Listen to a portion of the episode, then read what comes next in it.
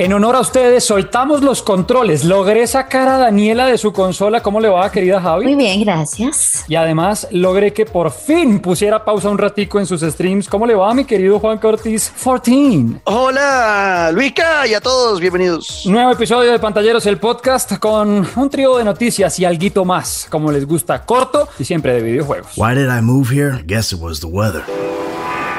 Or the. I don't know, that thing. That magic. ¿Cuánto tiempo lleva ya Rockstar Games ordeñando su misma vaca con Grande Auto 5 y dele que por acá, que en el universo online, que demás? Y bueno, la verdad es que sí, lo hemos disfrutado un montón, con Juanca jugamos, etcétera, etcétera. Pero la pregunta que siempre hemos tenido es, ¿para cuándo el 6? Porque ya son muchos años esperando un juego que desafortunadamente empezamos el episodio con noticias pues que siguen siendo las mismas de siempre. Ya dijeron, no va a llegar antes del 2025, o sea, usted ya va a ser padre de familia familia, Juan Camilo. Seguramente, seguramente. Vea, de dos, 17 de septiembre de 2013. Ese fue, No, el, ese fue el lanzamiento del Grand Theft Auto 5. Estamos en el 2021. A ver, matemáticas, Javid, eh, 21 menos 13. Eh, Gracias. esos son eh, uh, ah, eh, 21 menos casi 13. 10 años, casi 10 años.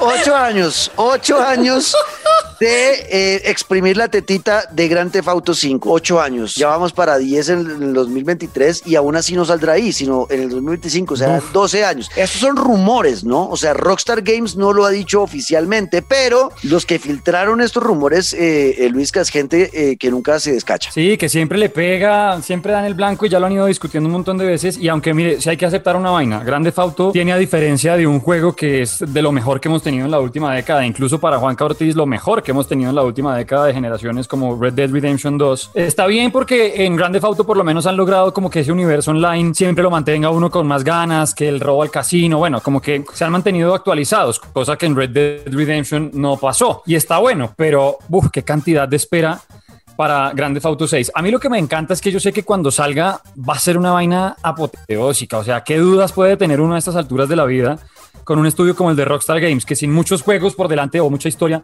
con cinco o los títulos que quieran, pues la historia es de ellos. Entonces, claro, la paciencia valdrá la pena y yo creo que ya es cuestión de pues obvio, es que ha pasado mucho tiempo, las ganas cada vez son mayores y como usted dice, puros rumores. Listo, empezamos diciendo, antes del 2025 es lo que dicen, no va a llegar. Pero ya empezaron también a filtrarse vainas que a mí me encantan. Por ejemplo, la primera, el mapa. Ya lo habíamos hablado por aquí en algún episodio, pero cada vez va tomando más fuerza ese rumor que dice que por un lado, pues obviamente se mantendrá el mapa gigante de, buf, pasar horas y horas explorando, pero con un guiño a la infancia, con un guiño a quienes hemos estado pegados a PlayStation desde hace rato y sobre todo en PlayStation 2. Y es que vamos a volver a Vice City. Javi, ¿usted alguna vez jugó Grand Theft Auto o es más bien alejada de ese mundo? Sí, jugué San Andreas y me jugué el Vice City, el que es del PlayStation, creo que es el, el Vista, el portátil. Ok, sí, como Ahí el- me lo cuando le jugué. sacaron nueva versión. Pues Ese. ese Vice City, ¿cómo es que era el apellido de Tommy? Juanca, Tommy Ber- Versetti, Be- Versetti. Versetti. Carac, vamos a volver a, a esa Vice City. eh, va a ser como una isla al lado de un mapa gigante. Obviamente son rumores, son rumores, ah,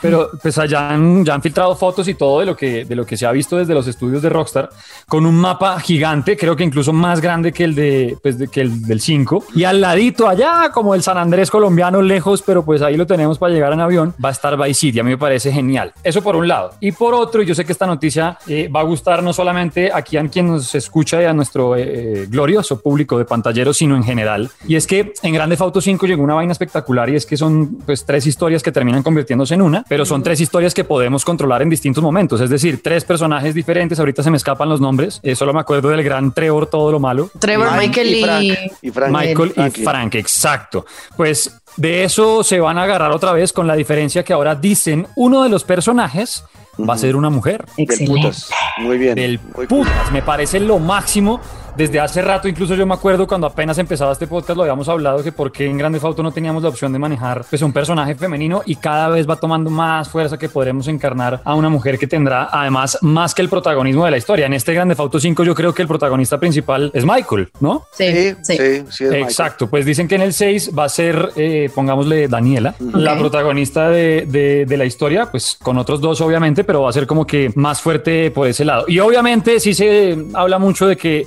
La demora tiene que ver también con que el online, que además ya por supuesto va a salir solamente para consolas de nueva generación, o sea, Dani, se nos acabó la fiesta. De, de aquí al 2025 ahorre porque, Ahorre. porque, porque Ragnarok, porque Grande Fauto, porque no sé qué. Bueno, ya PlayStation 5. Pues el online dicen que ha tenido también mucho que ver con la demora del juego, porque al parecer nos va pues a volar la cabeza lo que se viene en este mundo. Es si ya saben, ¿no? acostumbrados a lo de Rockstar, imagínense lo que se viene para nueva generación. Dígamelo. Es que eh, ellos saben, o sea, a ver, eh, Grand Theft. Auto 5, la historia principal fue la locura cuando salió y ellos saben que esa historia principal les da un año de vida al juego. Y se dieron Claro. cuenta con, y por eso es que seguimos todavía exprimiendo la tetica de Grand Theft Auto online y seguimos jugando los, las, los- las carreras locas y haciendo los golpes del casino y todo eso. Y siguen sacando eh, DLCs como el, el golpe al callo perico y todo eso que están sacando porque saben que el online es donde está la plata y pues recordemos que esto es un negocio, entonces Rockstar va a seguir eh, apuntándole a eso. Pero a mí me preocupa de eso una cosa y es que se enfoquen demasiado en el online Sí. y esta, esta historia principal o la campaña en solitario que tanto amamos de Grand Theft Auto, de todos sus juegos, de pronto la vayan a dejar de lado. Eh, espero que no sea así, ojalá que sigamos teniendo historia principal y está bien que trabajen en el online, pero por favor que no, que no vayan a olvidar lo otro, porque el online de Grand Theft Auto hay que decirlo es muy bueno online, es, Es muy bueno. brutal. Pero lo que yo le decía ahorita, yo le tengo tanta fe a Rockstar que yo sé que la historia también va a ser espectacular. Es que hasta el momento yo no tengo ninguna queja. Sí, no, de yo nada, tampoco. De nada. tampoco. Bueno, tal vez el online de Red Dead Redemption 2 creo que podrían ha- hacer muchas cosas y todavía es un juego que está vigente, que los usuarios siguen diciendo, oiga, ¿por qué no me regalas más vainas estilo Grande Auto donde me dejan robar un, un casino? Porque esta es la hora que en Red Dead Redemption no puedo ir con mis amigos a robar un banco, a hacer algún heist, porque seguimos en la misma monotonía. Bueno, por ese lado, ok, pero de resto es que yo tengo amigos que, por ejemplo, tienen Grande Auto ni siquiera para jugarlo online, sino para montarse a un carro y destruir la ciudad. Es lo está. máximo. Eso es lo Sí, que yo hago exacto. también. Es lo Pilotear máximo. aviones,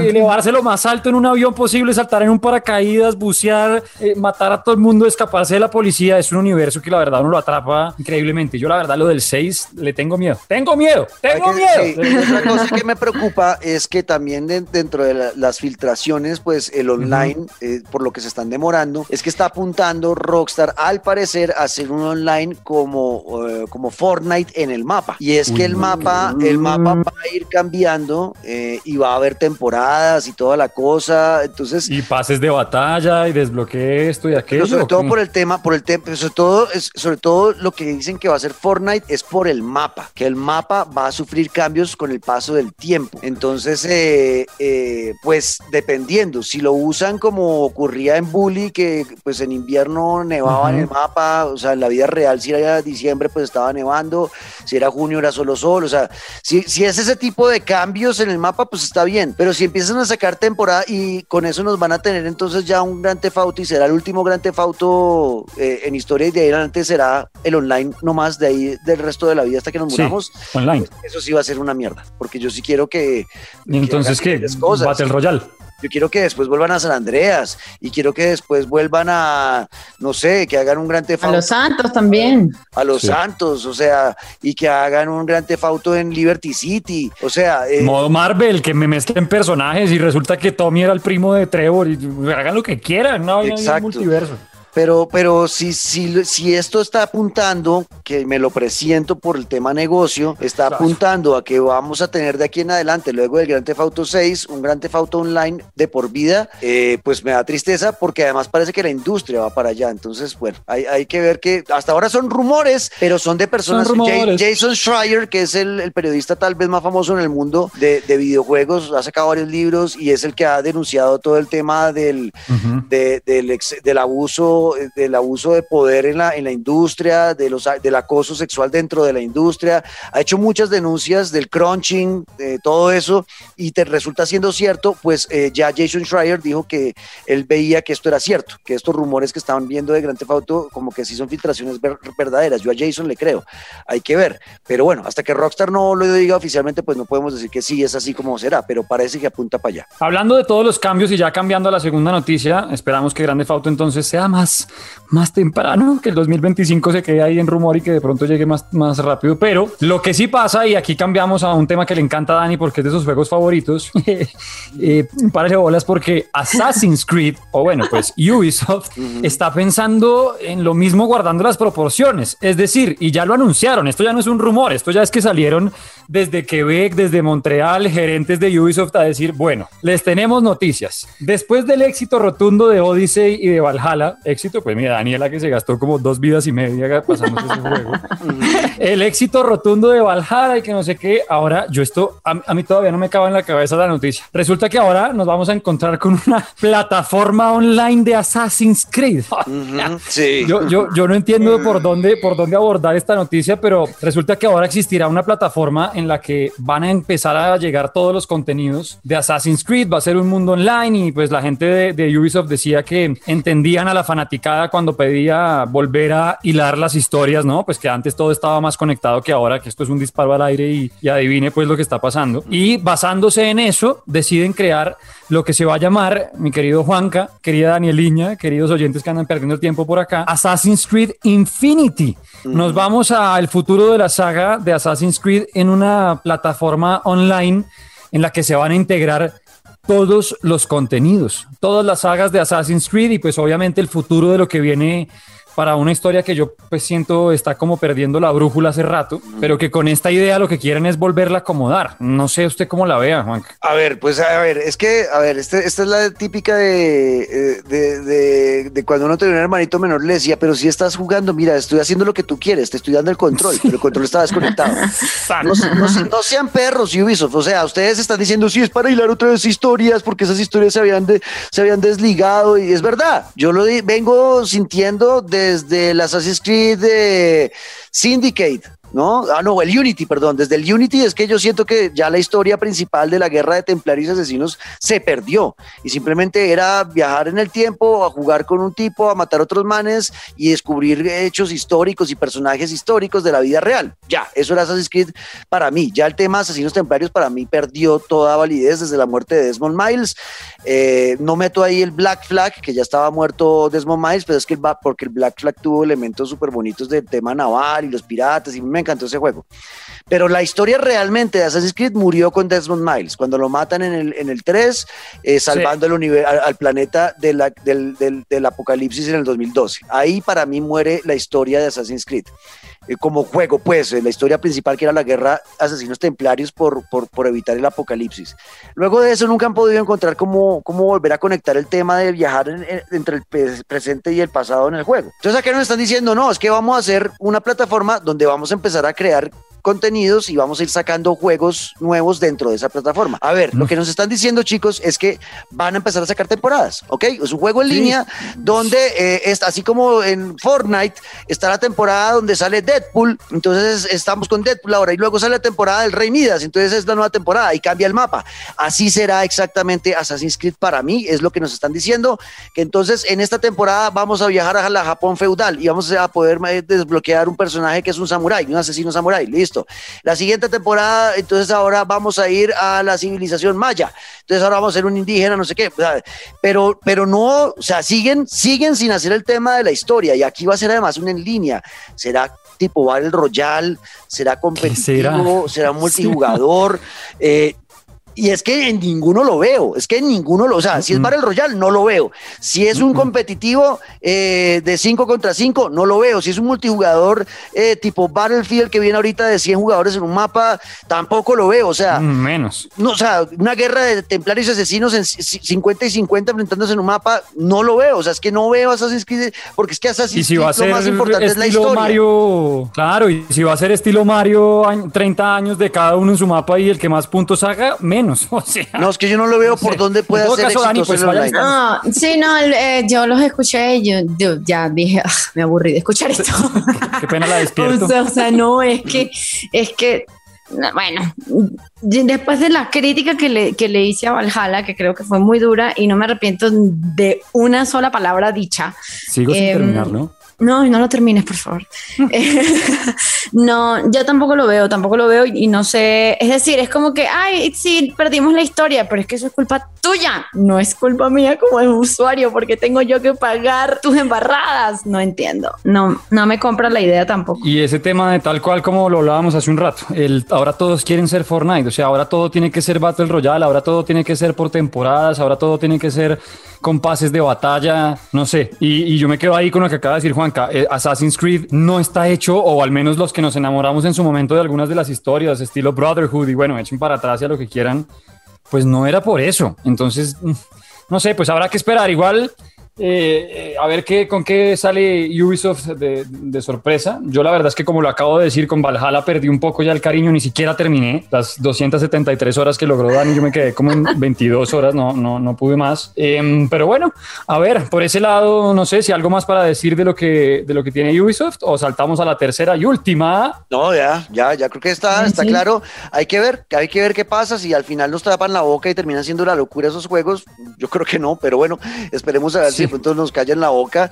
Eh, me preocupa porque también puede ser que nosotros nos estemos envejeciendo y las nuevas generaciones solo quieran eso, ese tipo de juegos, solo quieran en línea, no quieran jugar ya campañas de solitario, pero sí siento que hay una responsabilidad de la industria de meterse un poquito la mano en el bolsillo a ver, chicos, ustedes son una industria que más dinero genera del entretenimiento en el planeta. Pueden meterse la mano al drill y forzar un poquito a que ese tipo de historias, al que contar historias en solitario para crear grandes personajes, para que nos enamoremos, se enamoren las nuevas generaciones como nos enamoramos nosotros de otros personajes, pues siga ocurriendo y no que simplemente sea jugar en línea. Claro, yo, y si va a ser jugar en línea, ¿por qué no apostarle a algo que yo insisto y cada vez que me dan patada lo digo?